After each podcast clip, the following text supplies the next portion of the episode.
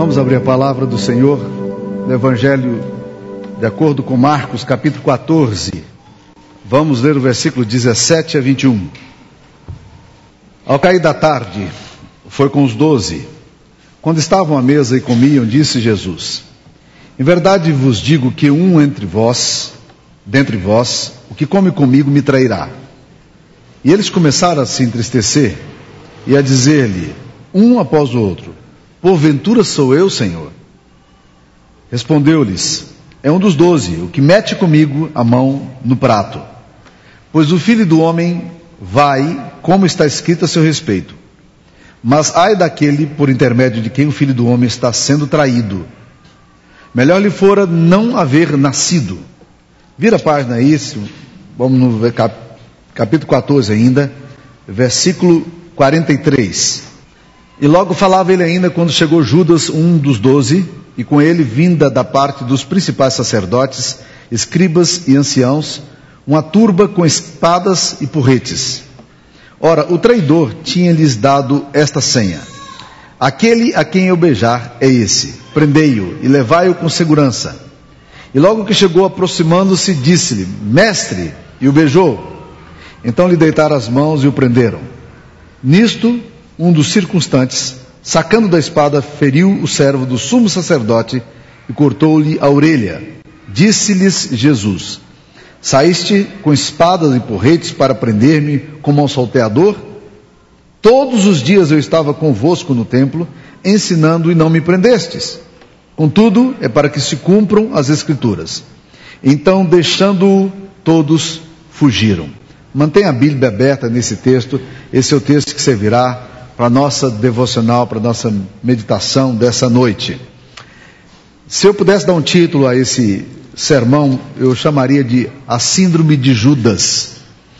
Eu fiquei muito assustado quando eu comecei a ler com mais propriedade e nos últimos, nas últimas duas, três semanas, eu tenho lido quase que diariamente esses versículos aqui, pensado neles, orado para trazer essa palavra aos irmãos aqui.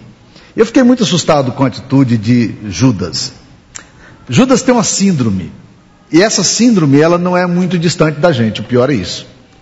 Síndrome é um, um conjunto de sintomas que você pode descrever no campo da psicologia, no campo da medicina, no campo da saúde, para falar de uma determinada enfermidade. Às vezes tem, existem determinados sintomas, você diz, olha, parece isso aqui mas ainda não tem aqueles outros pontos que normalmente formam o que a gente chama da síndrome, que dá exatamente o diagnóstico, preciso de uma determinada enfermidade.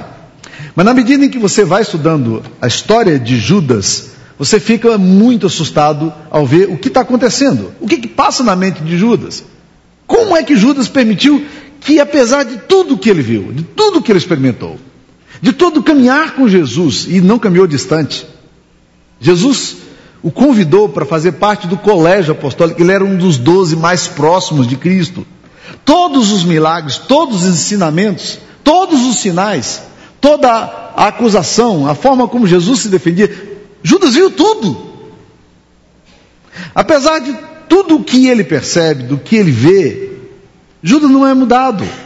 E eu fico ainda mais assustado quando no versículo 21 do texto que nós lemos aqui, 14, 21, Jesus fala: o filho do homem vai como está escrito a seu respeito, mas ai daquele por intermédio de quem o filho do homem está sendo traído, melhor lhe fora não haver nascido. Judas está lá na ceia com ele, fazendo de conta que aquilo não tem nada a ver com ele. Judas ignora todos os avisos, Judas ignora toda a possibilidade de uma restauração e de cura. Ele se mantém do jeito que ele decidiu ser e assim ele quer viver. Essa síndrome, ela é extremamente complicada. Vamos ver algumas características aqui. Judas não é um personagem periférico do texto bíblico. Nos evangelhos, Judas não é periférico. Mesmo porque ele é um dos apóstolos. Ele tem posição de liderança. Ele é o tesoureiro, o homem de confiança. Mas apesar de tudo, o texto aqui nos mostra que uma das características sérias de Judas é que Judas não é um opositor, mas ele é um aliado. O que me assusta ao ler Judas é perceber que a gente tem que colocar as nossas barbas de molho, porque o inimigo aqui não é lá fora, o inimigo é de dentro. Lembra daquele filme Tropa de Elite? Descobrimos o inimigo, e ele é um de nós. O problema é que esse texto vai nos falar que há uma possibilidade do nosso coração estar próximo de todas as verdades de Deus. E como disse o Dr. Billy Graham, mesmo assim, vendo tudo que Deus faz, nos tornarmos um monstro. Por quê? Porque somado à nossa atitude, ainda tem o fato de que a gente agora tem o conhecimento de Deus e das coisas de Deus. Judas não é um opositor, não é alguém que se opõe a Jesus. Ele é aliado. Anda assim com o mestre. Quando precisa comprar as coisas, ele que sabe quanto é que tem dinheiro, ele que coloca os, os recursos no lugar certo, mas ele não está com Deus. Ele não está ligado a Jesus. Há até uma história que eu gosto muito, um texto chamado A Marcha dos Desqualificados, que foi feita, eh, alguém bolou esse texto, eh, falando que uma comissão de procura pastoral de uma determinada igreja saiu eh, atrás de um pastor que eles queriam para a obra. O pastor da igreja deles tinha saído e agora eles precisavam de outro. Então essa comissão de procura de pastor foi atrás. E eles foram nos personagens bíblicos e trouxeram o seguinte relatório. Depois de alguns meses de pesquisa, a comissão, a comissão de procura de um novo pastor para a nossa igreja não tem um relatório muito encorajador para dar. Infelizmente não temos sido hábeis para encontrar um candidato adequado à nossa igreja, embora estejamos considerando ainda um deles. Nós apreciamos todas as sugestões dos membros e temos tentado contato com cada um dos que foram sugeridos. Temos mantido contato através de entrevistas e referências. O relatório a seguir é confidencial e faz referências a esses candidatos. Adão, um bom homem, mas tem problemas com sua esposa. Uma das informações que tivemos nos afirma também que ele e sua esposa gostam de ficar andando nus entre as árvores da floresta. Não serve para ser nosso pastor. Noé. Noé foi pastor durante 120 anos, mas não há sinais de que alguém tenha se convertido. Além do mais, ele é tendente a estabelecer projetos irrealísticos e grandes construções. Não serve. Abraão. Embora as informações nos relatem que ele tenha problemas sérios com sua esposa, os fatos nos parecem mostrar que ele nunca dormiu com a mulher de outro homem, embora tenha oferecido sua esposa para dormir com, o, com, o, com outro rei. Então esse homem não é muito sério, nós não queremos ele. José, um grande pensador, grande administrador, mas é convencido, crê em interpretação de sonhos e tem no seu histórico o registro de que já esteve preso. O currículo não é muito bom.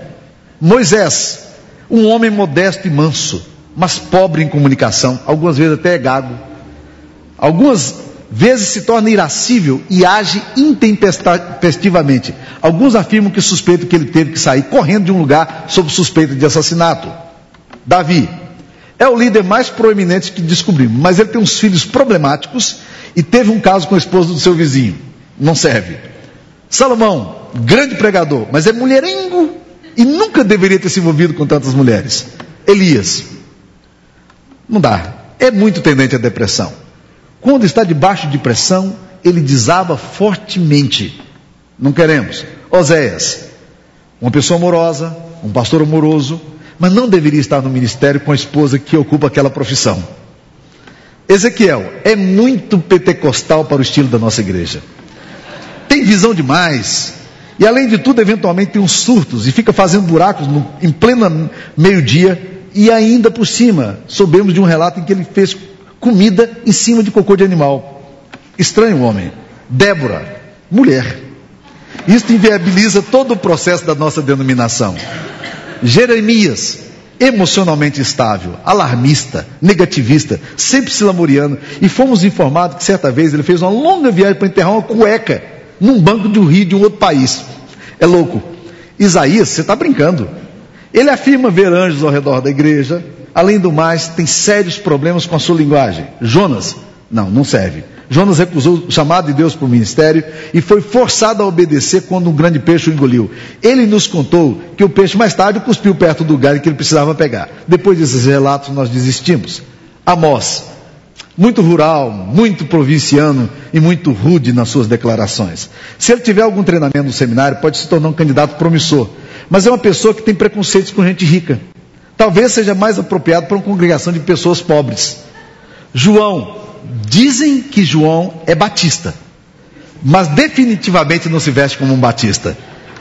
Gosta de dormir ao ar livre, por meses sem fim, tem uma dieta estranha e sempre usa uma linguagem agressiva contra outros líderes denominacionais. Nós também não queremos. Pedro, uma pessoa simples demais. Além do mais, tem um temperamento forte, chegando às vezes até a amaldiçoar. Teve um problema sério com Paulo em Antioquia e é agressivo. Paulo é um líder executivo clássico, além de ser bom pregador. Contudo, não tem muito trato no muito tato no trato com as pessoas. Não conseguiu perdoar um líder novo no seu ministério por ter falhado e costuma ter uma tendência de pregar a noite inteira em longos intermináveis sermões. Não serve. Timóteo também não dá. Novo demais. Jesus, muitas vezes é uma pessoa bastante popular. Mas quando a sua igreja cresceu, muito chegando a 5 mil pessoas, resolveu deixá-la para os seus subalternos raramente permanece no mesmo lugar por um longo tempo e, obviamente, não serve porque é solteiro. Judas. Judas, sim. As suas referências são sólidas. Atento às coisas que acontecem ao seu redor. Tem boas relações com as pessoas de outras denominações. Sabe administrar o dinheiro. É tesoureiro. Nós o convidamos para pregar no próximo domingo em nossa igreja e estamos esperançosos quanto o seu nome. Não é mesmo? Quem é Judas, gente? Judas é um homem pleno. Judas é um homem completo. Quem é esse personagem? Judas faz parte do círculo íntimo. No entanto, Judas não hesita em sair da intimidade de Jesus e procurar os inimigos logo depois da Santa Ceia para discutir o preço em moedas que Jesus seria vendido. Agora, o que me assusta em Judas, gente, na medida em que eu vou lendo a história dele, é que Judas perde completamente o senso do sagrado. Quer ver um, exemplo? Esse texto aqui nos fala que quando os discípulos vão participar da ceia do Senhor, ele já estava para lá de Bagdá. Ele não queria nada com aquele negócio. Ele não tinha nada a ver com aquela ceia. Ele estava conspirando contra o Cordeiro de Deus. Ele era inimigo de Jesus, ainda que não declarado ele se assenta à mesa e faz de conta que está tudo bem com ele. Ele participa da ceia,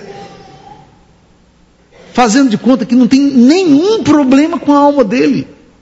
Só alguém que perdeu completamente a referência do sagrado é capaz de brincar com coisas assim. Eu fico olhando os moços aqui na igreja, cantando louvores aqui, que, que bênção, que grupo abençoado que nós temos tido aqui. Todos os domingos, pessoal ensaiando. Eu quero dizer para vocês, meus queridos, vocês estão subindo esse púlpito aqui. Rapaz, vocês não brinquem com o sagrado. Não brinquem com coisa séria. No dia que vocês não der conta de subir aqui, vocês não subam. Porque Deus é fogo consumidor. Parece que Judas perdeu a compreensão da, da santidade de Deus. Há muitas pessoas, líderes de igreja, que perderam a capacidade de entender quão santo Deus é. E brincam com a divindade. Judas se assenta à mesa, ele não hesita se sentar e não se assusta quando Jesus Cristo fala: Olha, aquele que vai trair o filho do homem, melhor lhe seria que não tivesse nascido. Essa era a hora de Judas gemer na alma dele e dizer: Deus, eu não aguento mais. Eu, eu, não, eu não vou caminhar assim. Eu estou péssimo. Eu estou um bagaço. Eu estou no fim da linha, mas eu não quero andar desse jeito.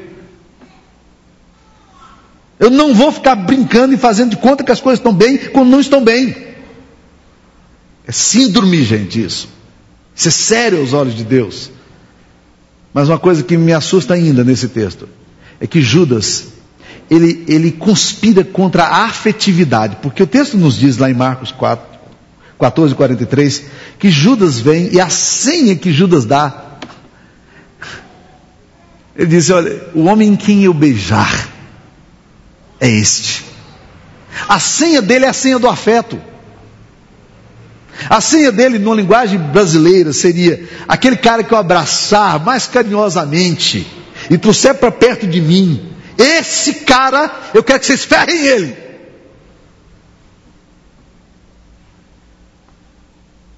Gente, quando você perde o senso da afetividade e do sagrado, você está indo numa linha de morte. E se isto está acontecendo com o teu coração, meu querido irmão, minha querida irmã, abra os teus olhos e caia em arrependimento diante de Deus. Não brinque com isso.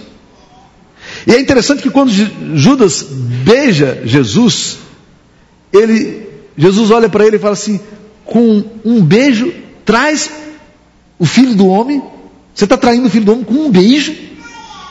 Você tem coragem de fazer desse jeito? O texto de Lucas nos registra que quando, de, de, Mateus nos registra que quando Jesus encontra com ele, Jesus olha serenamente e diz: Amigo, para que, que você veio, amigo? Chama de amigo. Meus queridos irmãos, se a afetividade e a compreensão da sacralidade se perder em nossa alma, nós estamos embrutecidos e desesperadamente precisamos de contrição e quebrantamento. Desesperadamente. Algum tempo atrás, nós estávamos conversando num grupo de líderes e entrou um assunto interessante sobre afetividade na liderança. E, e foi interessante porque alguém levantou a seguinte tese. Nós sempre avaliamos muito os nossos presbíteros, principalmente, e diáconos, quanto à firmeza doutrinária deles. E se você traz um cara que não tem convicções claras, não tem compreensão clara do Evangelho, das Escrituras Sagradas, de Deus, de igreja, para liderar, é muito complicado. Então nós queremos avaliar a compreensão que esse cara tem da ortodoxia bíblica. Mas alguém perguntou disse o seguinte: será que nós não deveríamos começar a também fazer um outro critério fundamental para a liderança? E esse critério deveria ser: esse homem é um homem afetivo, ele é afetivo com sua esposa, ele é afetivo com a comunidade, ele é afetivo no seu trabalho, ele lida com as coisas de Deus e com os outros com afeto. Eu acho que nós deveríamos levar mais a sério essas coisas. E isso é extremamente importante aos olhos de Deus. Judas perde o senso da afetividade. Agora, esse texto aqui também nos mostra, meus irmãos, que Judas, ele passa de uma geografia da cobertura do Espírito de Deus Está ali no colégio apostólico, debaixo da instrução de Jesus, do ensinamento de Jesus, da vida de Jesus, do sangue de Jesus. Ele recusa isso e ele passa essa zona da morte e ele sai da geografia da proteção espiritual e vai para a zona do diabo. A Bíblia nos diz de uma forma muito clara que quando ele terminou a ceia, ele deveria estar fortalecido espiritualmente, mas diz a, a palavra de Deus que quando ele tomou o bocado, Satanás entrou nele. Sério isso, não? Quando Jesus, quando ele sai, Jesus fala em João: Esta é a hora das trevas. Judas sai da geografia, do amor de Jesus, do relacionamento com Jesus, e vai para uma geografia oposta ao Evangelho. A Bíblia nos diz em 1 de Pedro 5,8: diz o seguinte: sede sóbrios e vigilantes. O diabo, vosso adversário, está em redor, ou de, de, ao redor, procurando alguém para trair, para tragar. Resistir-lhe, pois, firme na fé. É, é interessante esse negócio. Satanás está aqui, ó, nessa geografia. Você está aqui debaixo da cobertura. Aí você sai dessa cobertura e você vai para a zona da morte. E você atravessa um lugar onde você não tem nenhuma proteção espiritual. Você sai da cobertura de Deus para entrar no inferno. Foi exatamente o que Judas diz. Por isso que a palavra de Deus em Efésios 4, 27 fala: Não deis lugar ao diabo. Não vai nessa geografia, meu querido irmão. Essa geografia aí é a geografia que vai matar você. Entrou nessa, nessa zona da morte, negócio é complicado. Deixa eu tentar fechar esses princípios, esses ensinamentos da palavra de Deus aqui com quatro aplicações. Primeiro, não é preciso estar longe para se opor a Deus. Isso é assustador. Scott Peck, no livro O Povo da Mentira, diz que igreja é o melhor local para o povo da mentira se ocultar. Igreja grande, alguém já definiu, um colega meu definia dizendo que é covil de malandro.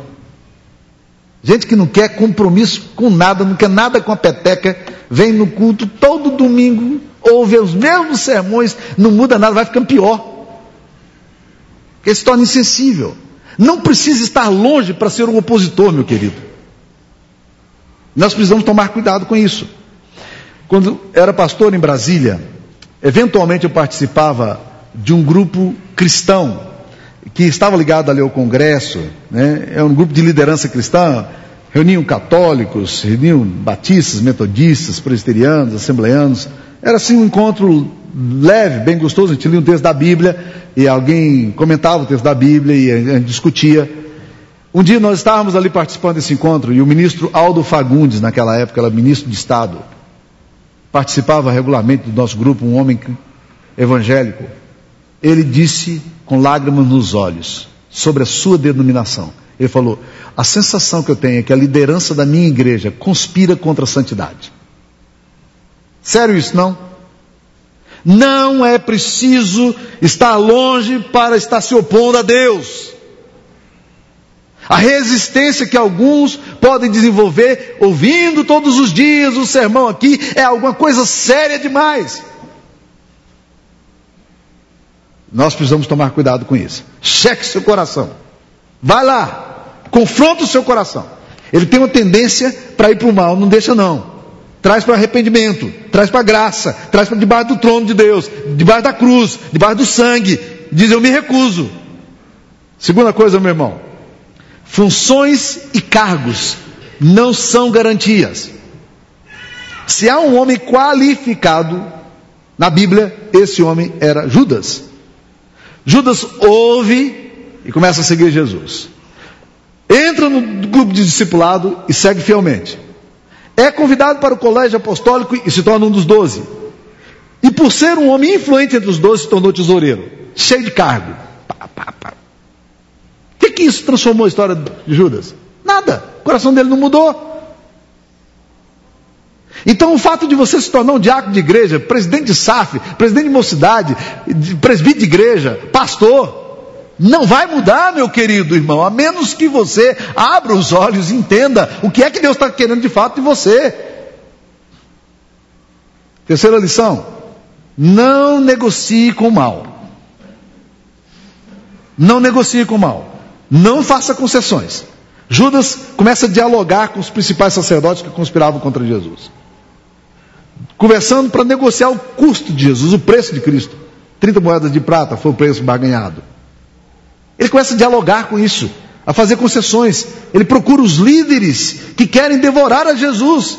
Ele banaliza a fé que ele possui. Ele faz permissões ao diabo. Ele vai para a geografia da morte. Então, meu querido, não vai, não vai não. Não faça, não negocie com o mal, não faça concessões com as trevas, não dialogue com o inferno. Faz isso não. E por último, volte para Deus, seja qual for o estágio de cinismo, de indiferença, de hipocrisia, de cara de pau que você chegou. Volte. De lá onde você está. Quando você perceber que óleo de peroba não resolve mais, porque nunca resolveu, quando você entender que Jesus quer dar um novo coração, clame por esse novo coração. O que nós precisamos não é plástica, gente. O que nós precisamos é de conversão, de arrependimento constante, diariamente. Essa é tese número um das 95 teses de Lutero. A vida do cristão é uma vida diária de penitência, de arrependimento. Diariamente eu tenho que levar esse coração embrutecido, esse coração que, que despreza as coisas de Deus, e voltar para o Senhor e dizer: Deus, não me deixe sair desse lugar aqui. A Bíblia diz, faz uma promessa lindíssima. Diz assim: o que endurece o seu coração cairá no mal. Mas aquele que confessa e deixa, alcança misericórdia. É isso que nós precisamos. Quando Judas se encontra com Jesus, ali na ceia, era hora de Judas dizer: Senhor, eu não aguento mais essa vida. Eu preciso ser transformado. Quando Jesus diz, amigo, aqui viesse, ele deveria ter dito: Eu vim aqui para te sacanear. Eu vim aqui para te ferrar. Mas tem uma coisa, eu não quero isso mais não. Quero te pedir perdão. Você está entendendo, gente? O que, que é que muda? É essa linguagem na qual eu me aproximo de Deus e digo, Deus, não é por aqui que eu quero andar. Eu me recuso a andar nesse caminho. Porque esse caminho não foi o caminho que o Senhor fez para mim. Há um caminho de libertação, há um caminho de perdão, caminho de restauração. Sabe por quê? Porque se você não encontrar esse caminho de restauração, você vai fazer o que Judas fez. Judas termina a sua vida de forma lacônica e dramática. Quando ele recebe as moedas de prata, e não era um pouco dinheiro, era uma boa aposentadoria. Quando ele recebe as moedas de prata, diz a Bíblia que ele ficou tão desesperado e consumido de remorso, não arrependimento. Ele foi e se enforcou. E aquele dinheiro, ele jogou de volta para aqueles homens que eram líderes religiosos, dizendo: trair sangue inocente. E quando ele joga, eles disseram: esse, esse dinheiro é um dinheiro que nós não podemos lançar a mão dele mais. Porque os líderes religiosos poderiam até pegar aquele dinheiro e colocar no gasofilaço de novo. Mas disseram, não dá. Nem os líderes religiosos conseguiram. Nem aqueles ímpios conseguiram. Eles disseram, não, compraram agora um, um cemitério. E fizeram um campo onde Judas foi sepultado. Mas Judas não restaurou sua história. Judas é o filho da perdição. Aquele que vai, deixa o coração ir, se corrompe, entra na geografia da morte, banaliza, banaliza o sagrado, despreza a afetividade e vai entrando nessa zona da morte e essa zona do inferno. Jesus disse uma coisa séria: nós conheceríamos a verdade e essa verdade nos libertaria. Muito provavelmente você vai ficar muito envergonhado de você se você quiser fazer um, um movimento inverso de Judas. Mas eu te garanto, meu querido irmão, que seriedade com as coisas sagradas, quebrantamento e arrependimento sempre trazem vida para as pessoas que resolvem viver nesse caminho. Vamos curvar as nossas cabeças, vamos orar. Deus, visita a tua igreja, Pai. Visita o coração dos irmãos e irmãs, das famílias aqui. Dá-nos sensibilidade às coisas do Senhor. Dá-nos temor ao Senhor. Dá-nos compreensão da santidade tua, Senhor orienta-nos para a glória do Senhor. Que a bênção do Deus Pai, Filho e Espírito Santo esteja sobre essa igreja, sobre essa comunidade, sobre o povo de Deus hoje e sempre. Amém.